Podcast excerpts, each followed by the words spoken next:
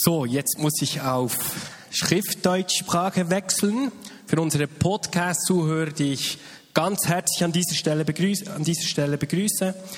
Ich möchte heute anknüpfen eigentlich an die Predigt von letztem und vorletzten Sonntag. Marius hat vor zwei Wochen gepredigt über das Thema Kind Gottes sein. Vor einer Woche hat Martin darüber gepredigt, wie unser Vater- und Mutterbild unser Gottesbild und eigentlich auch unsere Identität beeinflussen. Und von daher ausgehend möchte ich das Thema weiterführen und mit euch der Frage nachgehen, wie das Bild, das Gott von uns hat, zu unserem Selbst Selbstbild, zu unserer Identität werden kann. Denn das Bild, das du von dir selber hast, das wird nicht nur deine Identität beeinflussen, sondern auch deine Beziehung zu Gott. Bei der Frage der Identität geht es also in erster Linie nicht darum, wie du dich selber siehst oder wie dich andere sehen, sondern es geht hauptsächlich um die Frage, wie Gott dich sieht. Vielleicht hörst du heute das, was ich sage, das erste Mal. Dann ermutige ich dich, jetzt ganz gut zuzuhören. Denn das, was ich dir heute sagen werde, hat das Potenzial, dein Selbstbild und dein Leben total zu verändern. Vielleicht hörst du das, was ich dir heute sage, das hundertste oder vielleicht das tausendste Mal. Dann ermutige ich dich auch, nicht müde zu werden und dich neu inspirieren zu lassen, damit dich der Geist Gottes noch tiefer in diese Beziehung zu Jesus und in diese Beziehung zum Vater führen kann. Menschen haben ja bekanntlich ganz unterschiedliche Bilder von sich selbst. Allein schon das Selbstbild von Mann und Frau unterscheidet sich grundlegend und ist häufig auch mal ein wenig verzerrt. Das Selbstbild wird auch von ganz unterschiedlichen Faktoren beeinflusst. Äußere Faktoren wie zum Beispiel Erziehung, deine soziale Stellung, der Kultur einer Gesellschaft oder vielleicht aufgrund deiner Nationalität, in der du aufwächst. Lasst uns anhand von folgender Geschichte die wir jetzt gleich hören, einmal anschauen, wie deine Identität, dein Selbstbild von äußeren Faktoren beeinflusst werden kann. Heute sehe ich das anders, klarer. Ich, ich kann sogar darüber lachen. Aber damals, ich kann mich nur noch vage erinnern an zwei riesige Pranken, die meinen Körper umschlossen, um mich sogleich in einen Beutel zu stecken und zuzuknöpfen. Danach große Dunkelheit. Viele Zeit später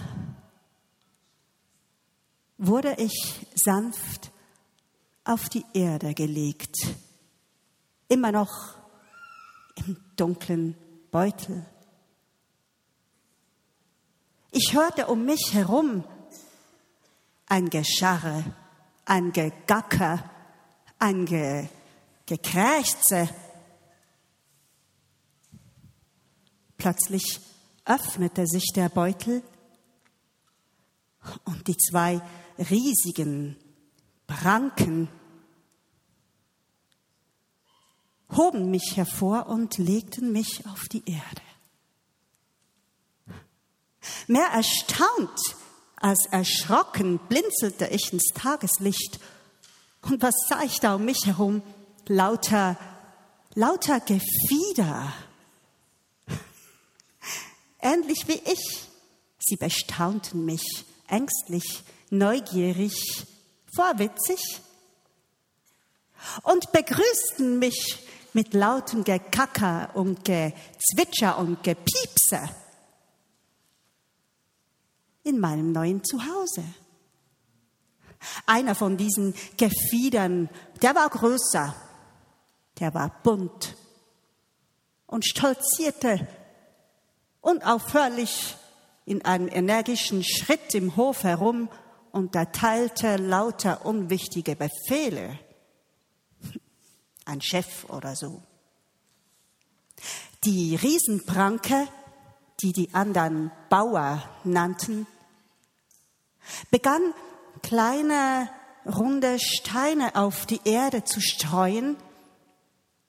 Alle anderen stürzten sich sehr, sehr hungrig auf diese kleinen Körner und pickten sie auf und schluckten sie. Ich wurde neugierig.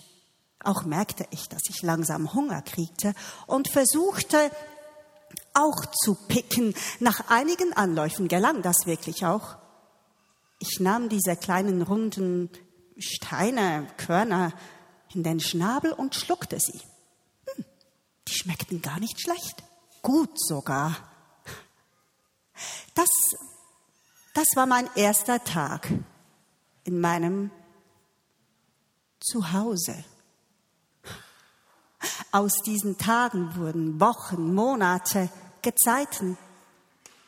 Wir pickten Körner, wir scharten, wir gackerten, wir machten uns über unseren großen bunten Chef lustig und verweigerten uns den Befehlen. Wir hatten ein gutes Leben, ich und die anderen, bis zu dem Tag. Der Bauer hatte Besuch. Ein Fremder, Der Fremder und der Bauer spazierten zusammen über den Hof. Da plötzlich schaute der Fremde in meine Richtung und rief erstaunt, Hey, das ist doch kein Huhn, das ist ein Adler. Voll Schreck verschluckte ich fast die Körner und drehte mich ängstlich um, ob da hinter mir ein Feind wäre oder vielleicht hätte ich eine Seuche, eine ansteckbare Krankheit, die Adler hieß. Der Bauer lachte laut auf, was mich augenblicklich beruhigte und sagte, ja, das stimmt, ein Adler, aber jetzt ist er ein Huhn denn ich habe ihn zu einem Huhn erzogen. Ha, jetzt lachte der Fremde auf. Ha, ein Huhn, das ist ein Adler. Im Herzen ist er und bleibt er ein Adler. Und er nahm mich sogleich auf den Arm, schaute mir in die Augen und sagte, Adler, der du ein Adler bist, Du gehörst in den Himmel, nicht auf die Erde. Flieg. Meine anderen begannen belustigt zu gackern und ich natürlich auch. Fliegen? Ich? Alle anderen flatterten ja schon so lustig auf dem Boden herum, aber ich mit meinen Riesenflügeln, ich machte den ganzen Boden staubig um mich herum und mein Gefieder auch. Ich und Fliegen das ist ja wohl ein Witz. Und ich gehe wieder runter zu meinen anderen und picke weiter Körner. Der Bauer lachte, sagte, siehst du? Hm? Ich hab dir doch gesagt, er ist ein Huhn. Der Fremde ließ nicht locker. Am nächsten Tag kam er wieder. Der Bauer zwinkerte mir zu und sagte, na Huhn, Willst du heute ein bisschen Adler spielen? Ich zwinkerte zurück und pickte meine Körner. Der Fremde jedoch, der kam zu mir, nahm mich auf den Arm und stieg mit mir auf das Hausdach. Auf dem Hausdach hielt er mich vor sich und sagte mir, Adler, der du ein Adler bist, und in den Himmel gehörst und nicht auf die Erde. breite deine Flügel aus und flieg. Ich wurde ärgerlich und gackerte ihn zurück. Fremder, der du ein Fremder bist, lass mich runter. Und so stieg ich wieder vom Hausdach herab und pickte weiter meine Körner und gackerte. Der Fremde ließ nicht nach. Am dritten Tag kam er wieder. Er nahm mich auf den Arm, obschon ich gackernd protestierte, und lief mit mir vom Bauernhof weg. Weit weg. Lange, lange Zeit später, in einer Umgebung, die mir fremd erschien, am Fuße eines Berges, hielt er an. Er hielt mich vor sich hin und sagte mir, du bist ein Adler, flieg. Ein Zittern durchlief meinen ganzen Körper. Ich bemerkte in dieser Umgebung, dass ich ein neues Leben in meinen Körper bekam, etwas, das ich nicht kannte oder nicht zu kann, kennen glaubte. Ich wollte aber, ich konnte, ich konnte nicht fliegen. Da drehte mich der Fremder der Sonne zu und ließ mich los. Ich hörte einen Schrei, den ich noch nie zuvor gehört hatte. Er stammte von mir. Und als ich mich umblickte, merkte ich, dass ich bereits weit oben in den Lüften war und höher und höher und höher der Sonne entgegenflog. Heute kann ich darüber lachen, aber damals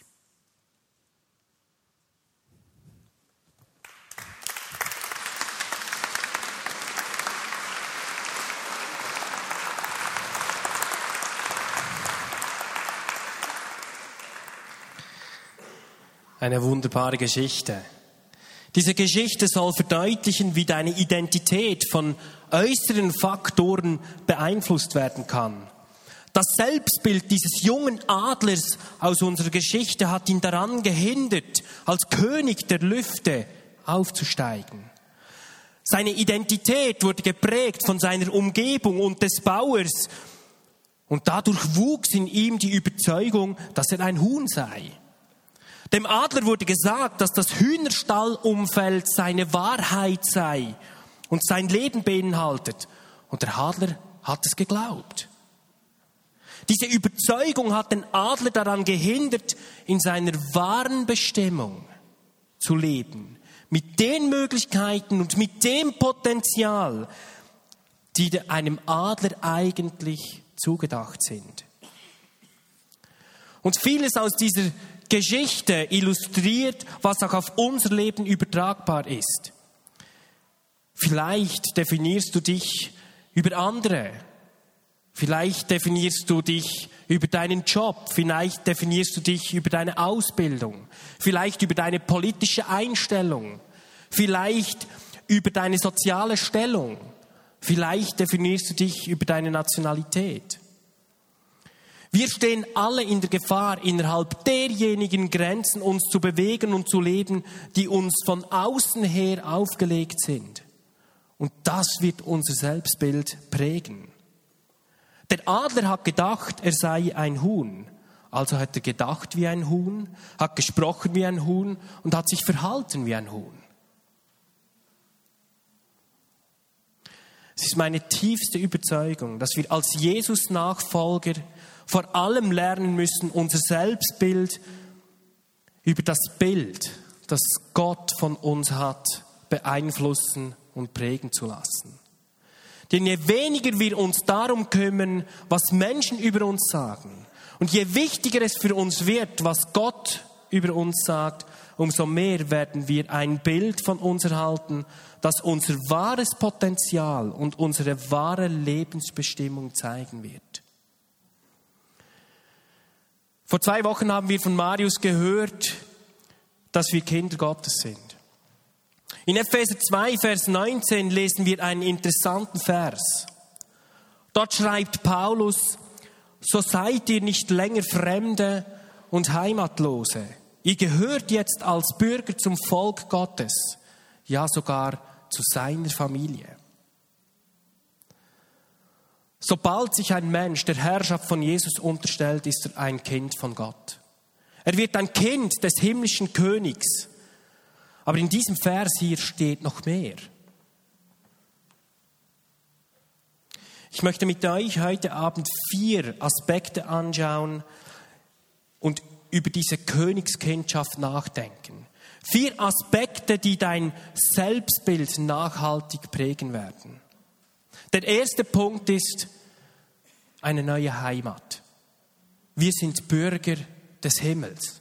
Nichts anderes steht hier in diesem Vers.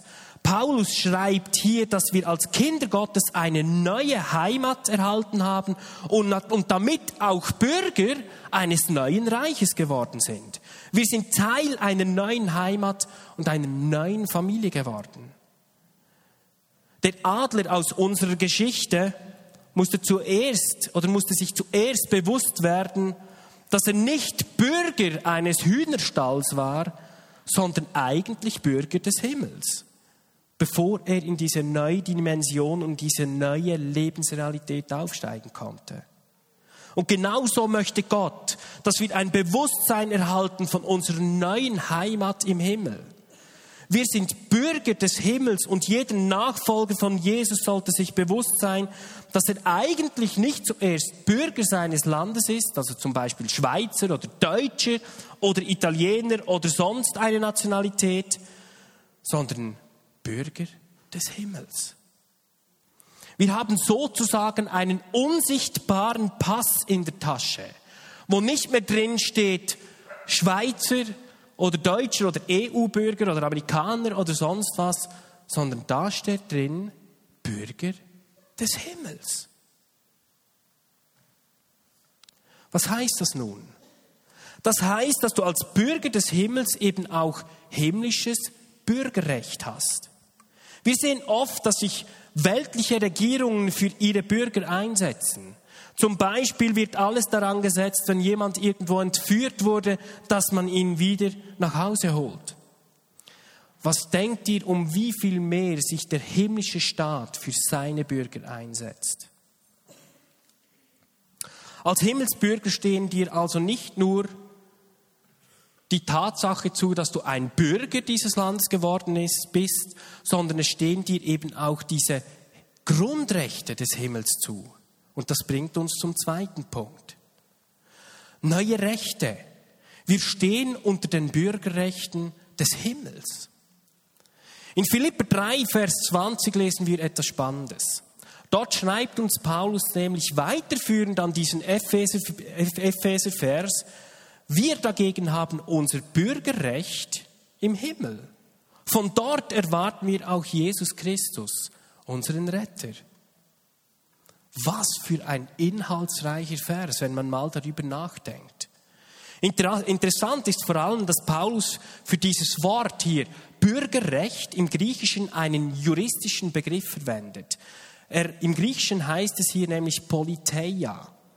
Zur damaligen Zeit war nämlich das besondere Bürgerrecht das römische Bürgerrecht. Weshalb? Weil römische Bürger unter einem ganz besonderen Schutz gestanden sind und besondere Privilegien genossen haben. Der Vater von Paulus hat das römische Bürgerrecht ziemlich teuer erworben und weil er der Sohn war, war er nun auch römischer Bürger. Und das hat ihn zum Beispiel davor bewahrt, dass er ohne Gerichtsverhandlung verurteilt werden konnte, was einem nicht römischen Bürger schnell mal passieren konnte. Doch Paulus war römischer Bürger. Und dieses römische Bürgerrecht hat Paulus das Recht gegeben, wenn er angeklagt worden ist, sich auf den Kaiser, sozusagen die oberste Instanz zu berufen. Wir lesen in Apostelgeschichte 22, Vers 22 die folgenden Verse, dass Paulus dort von diesem Recht Gebrauch macht, als ihn jemand auspeitschen will und vor ein Gericht stellen will. Und genau das will uns doch hier Paulus mitteilen, wenn er diesen Begriff hier braucht in Bezug zum Himmel. Wir haben als Himmelsbürger besondere Rechte erhalten. Und du kannst dich jederzeit auf diesen König, auf diesen König des Himmelsreiches berufen. Was bedeutet das konkret? Zuerst einmal bedeutet das, dass du uneingeschränkten Zugang zu diesen Rechten im Himmel hast. Einer dieser Grundrechte möchte ich mit dir anschauen. Einer dieser Grundrechte ist Freiheit. Und für mich einer der wichtigsten Grundrechte, wie sie uns die Bibel beschreibt. Niemand mehr darf dich im Himmel anklagen oder dich verurteilen. Weshalb? Weil du ein Bürger des Himmels bist und dadurch besonderes Himmelsbürgerrecht bekommst. Du stehst unter diesem besonderen Schutz des Himmels. Niemand mehr darf dich verurteilen, sondern auf ewig bist du frei geworden als Bürger des Himmels. Verstehen wir das? Im Himmelreich gibt es keine Anklagedossiers mehr. Das wurde am Kreuz endgültig vernichtet. Und trotzdem sind um uns herum immer noch Ankläger. Wir lesen in 1. Petrus Vers 8, lesen wir von diesem Teufel, der umhergeht wie ein brüllender Löwe und versucht uns einzureden, dass wir schuldig sind.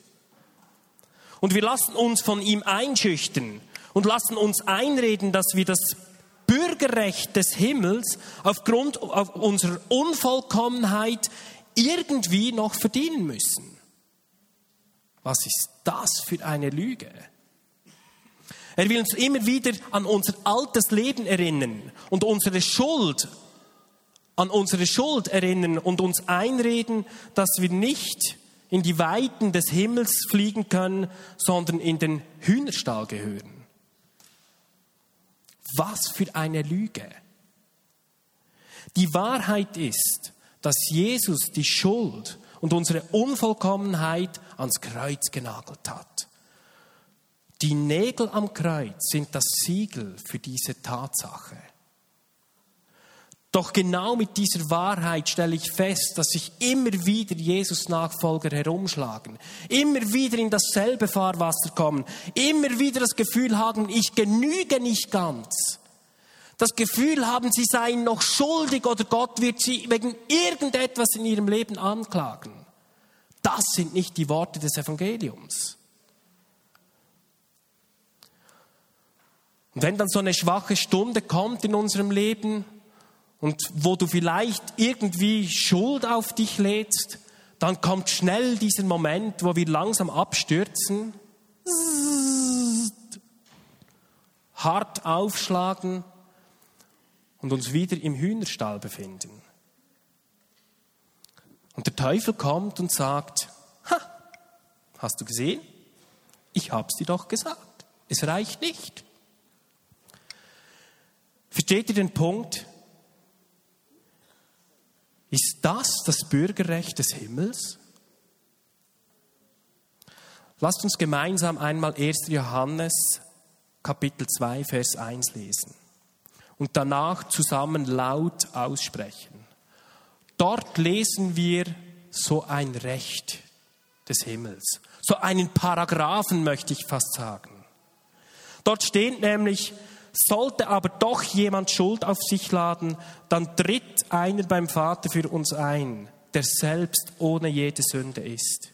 Jesus Christus. Verstehen wir das? Lasst uns das laut sagen, miteinander. Sollte aber doch jemand Schuld auf sich laden, dann tritt einer beim Vater für uns ein, der selbst ohne jede Sünde ist. Jesus Christus. Das ist die Wahrheit. Und das ist einer der Paragraphen des himmlischen Bürgerrechts. Freunde, Jesus persönlich ist unser himmlischer Anwalt und tritt im Himmel als unser Fürsprecher ein. Lass es mich deutlich sagen.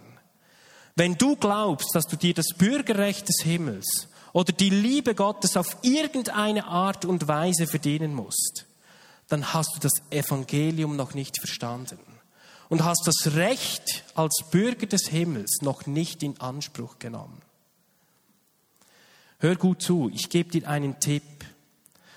Wenn dich der Teufel das nächste Mal an deine Vergangenheit erinnert, dann erinnere du ihn an seine Zukunft. Okay?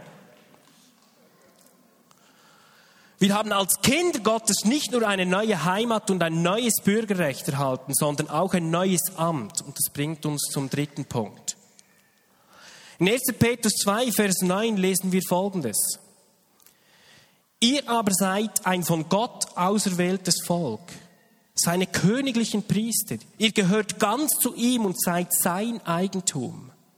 Deshalb sollt ihr die großen Taten Gottes verkünden, der euch aus der Finsternis befreit und in sein wunderbares Licht geführt hat.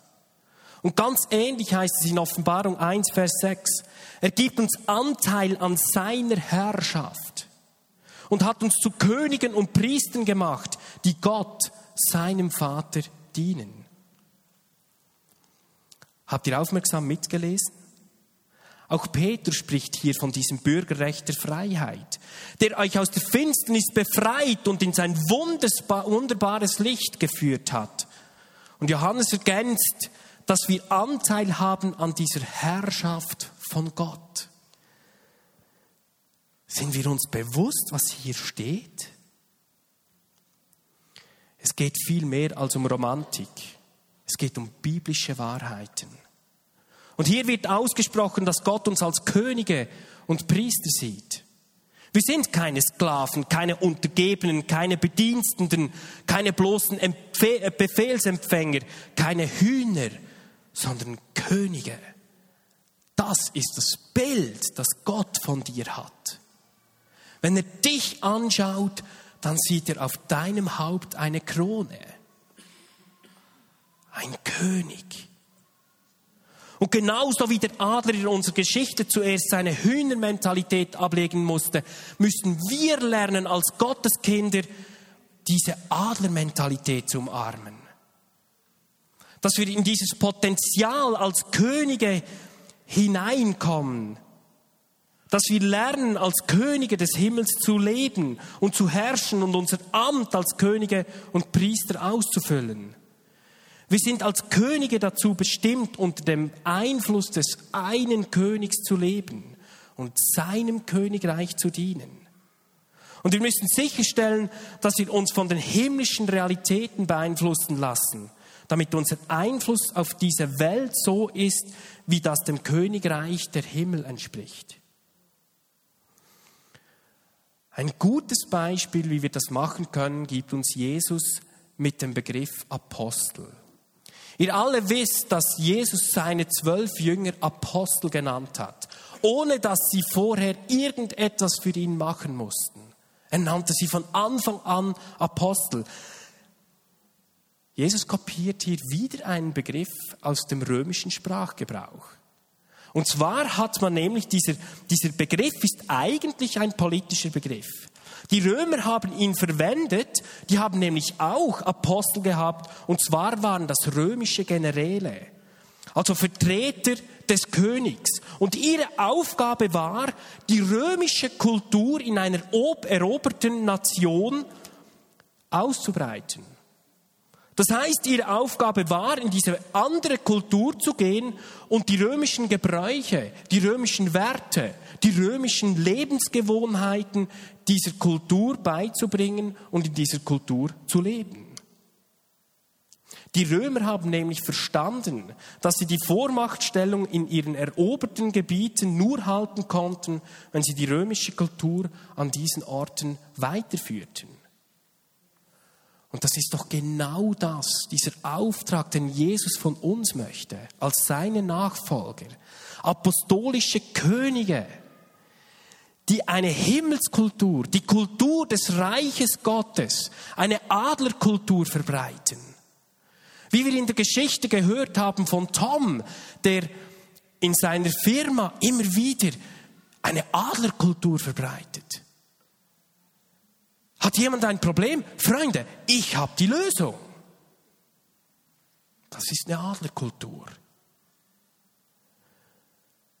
Und Jesus sagt, die Adlerkultur ist, dass wir Verzweifelten die frohe Botschaft bringen. Kranke werden gesund und Gefangene werden frei. Das ist das Amt, das Jesus seinen Nachfolgern zugedacht hat.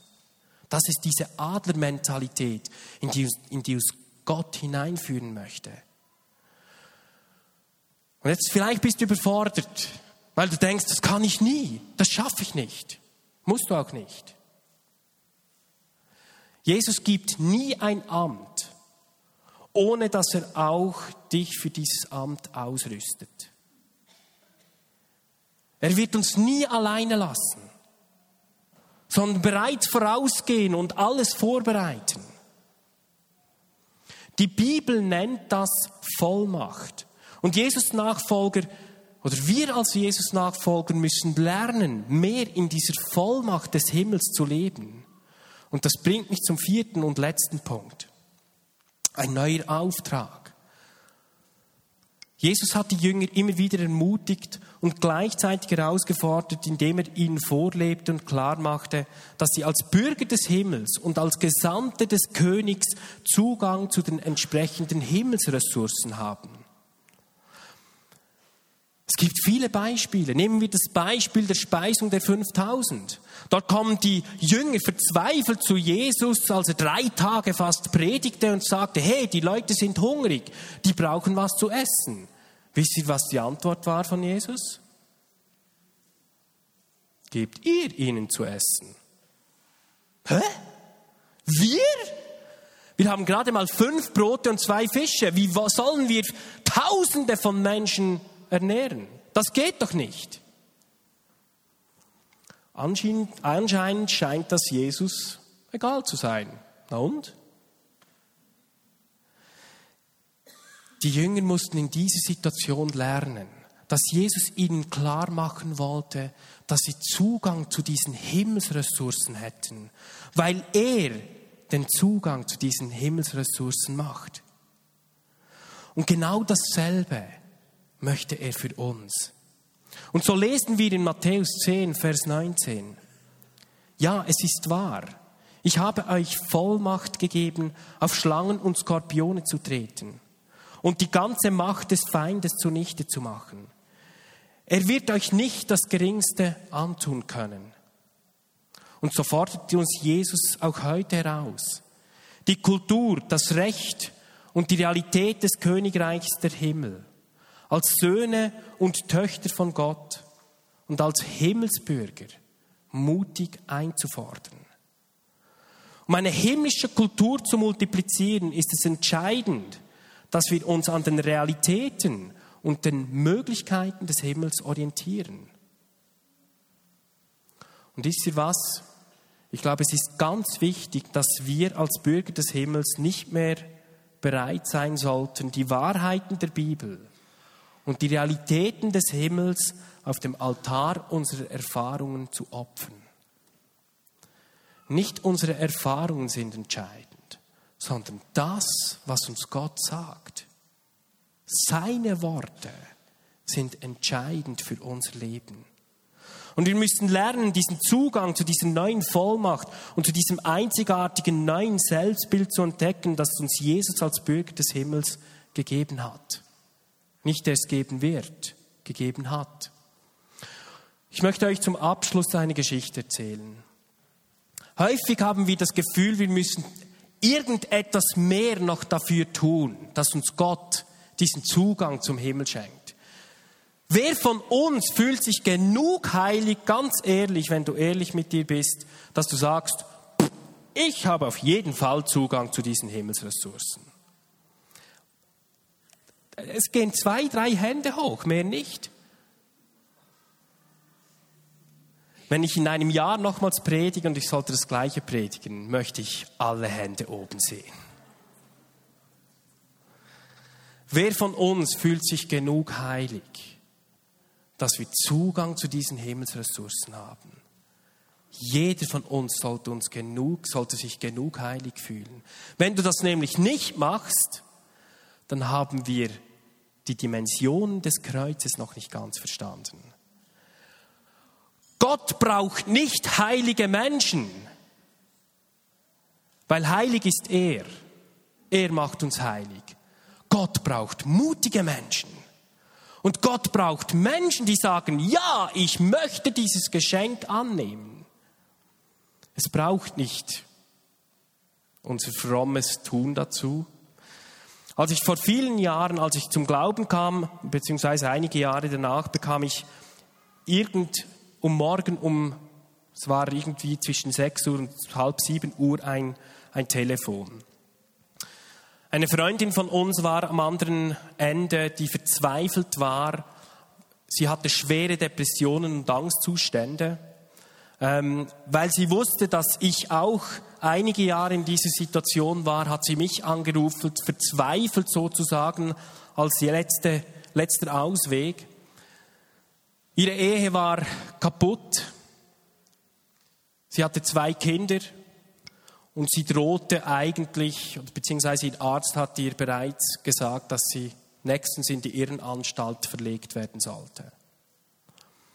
Ich ging an diesem Morgen zu ihr, sie hat geweint, sie hat mir ihre ganze Geschichte erzählt und plötzlich kam, kamen ganz viele Dinge hervor, dass sie Schulden hätte, nicht einfach ein paar tausend Franken, mehrere Zehntausende von Franken. Dass ihr Mann, der heute zwar noch zu ihr hält, gesagt hätte, wenn sie in die Irrenanstalt kommt, dass sie ihn wahrscheinlich, dass er sie wahrscheinlich verlassen würde und dass sie so ihre ganze Familie verlieren würde. Nicht nur sie war verzweifelt, ich auch. Was machst du in diesem Moment? Ich war etwa zwei, drei Stunden bei ihr. Sie hat mir die ganze Lebensgeschichte aufgerollt und erzählt. Und plötzlich überkommt sie wieder so eine Angst- und Panikattacke. Und meine einzige Möglichkeit war in diesem Moment einfach zu sagen, Herr, hilf. Wir brauchen deine Hilfe. Wir haben miteinander gebetet. Ich habe damals noch keine Ahnung gehabt von Bürger des Himmels und Himmelsressourcen und Wunder und so weiter. Ich war relativ neu im Glauben ab diesem Tag. Diese Frau war tablettensüchtig. Diese Frau hat jeden Tag eine ganze Packung, wie, ich weiß nicht, wie die heißen, Valium und solche Dinge.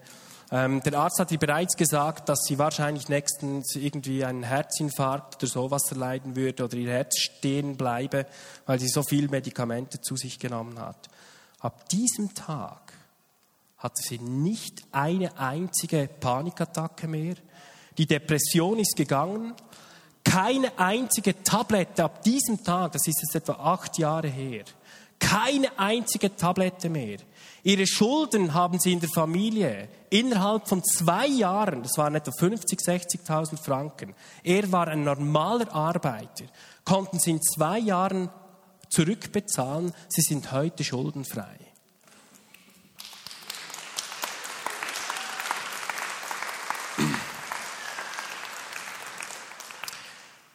Dieser Mann sagt heute, er hätte drei Freunde. Einer davon sei ich. Ich hätte ihre Familie gerettet. Sie sind noch heute zusammen. Die zwei Kinder leben bei ihnen, sind schon älter. Der eine zieht jetzt langsam aus. Und wisst ihr was? Jedes Mal, wenn etwas Gutes in ihrem Leben passiert, dann rufen sie uns an und sagen uns das und fragen, habt ihr wieder gebetet?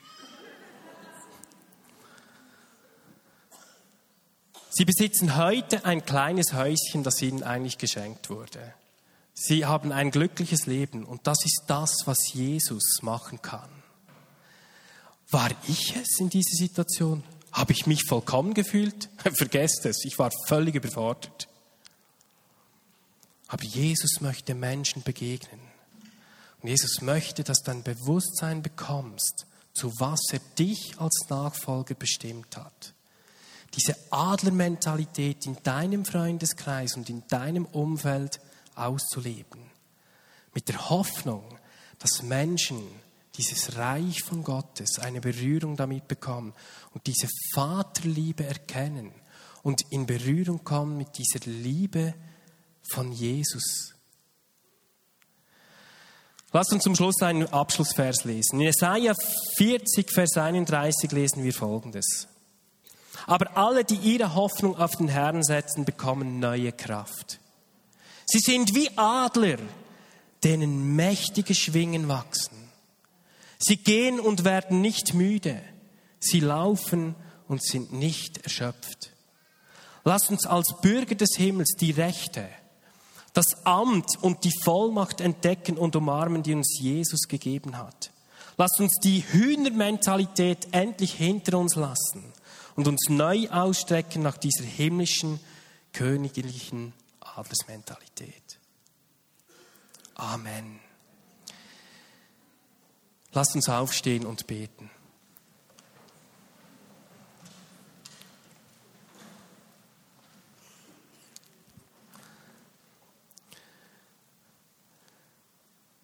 Wenn dich diese Predigt heute angesprochen hat, dann strecke deine Hände aus. Halte sie offen gegen den Himmel. Und Jesus, ich bitte dich jetzt, dass du unsere Hände füllst. Dass du nichts zurückbehältst. Dass du den Himmel öffnest. Dass du den Himmel klar machst über uns. Dass wir diese Decke, die unsere Augen noch verschließt, von diesem Zugang zu diesem Himmel, zu diesen Himmelsressourcen, dass du uns diese Decke wegnimmst, dass du das Selbstbild, dieses Selbstbewusstsein in uns stärkst, diese Identität als Kinder Gottes in uns stärkst, dass wir ein Bewusstsein bekommen von diesen Realitäten des Himmels, die du uns zur Verfügung gibst. Als Hoffnungsträger und als Lichtsträger für diese Welt. Ich bitte dich um deinen Segen, dass du unsere Herzen stärkst, dass du uns mutig machst, dass du uns dieses göttliche Selbstbewusstsein in uns multiplizierst und ein Feuer in uns hineinlegst, das nicht mehr aufhört zu brennen. Im Namen Jesu. Amen.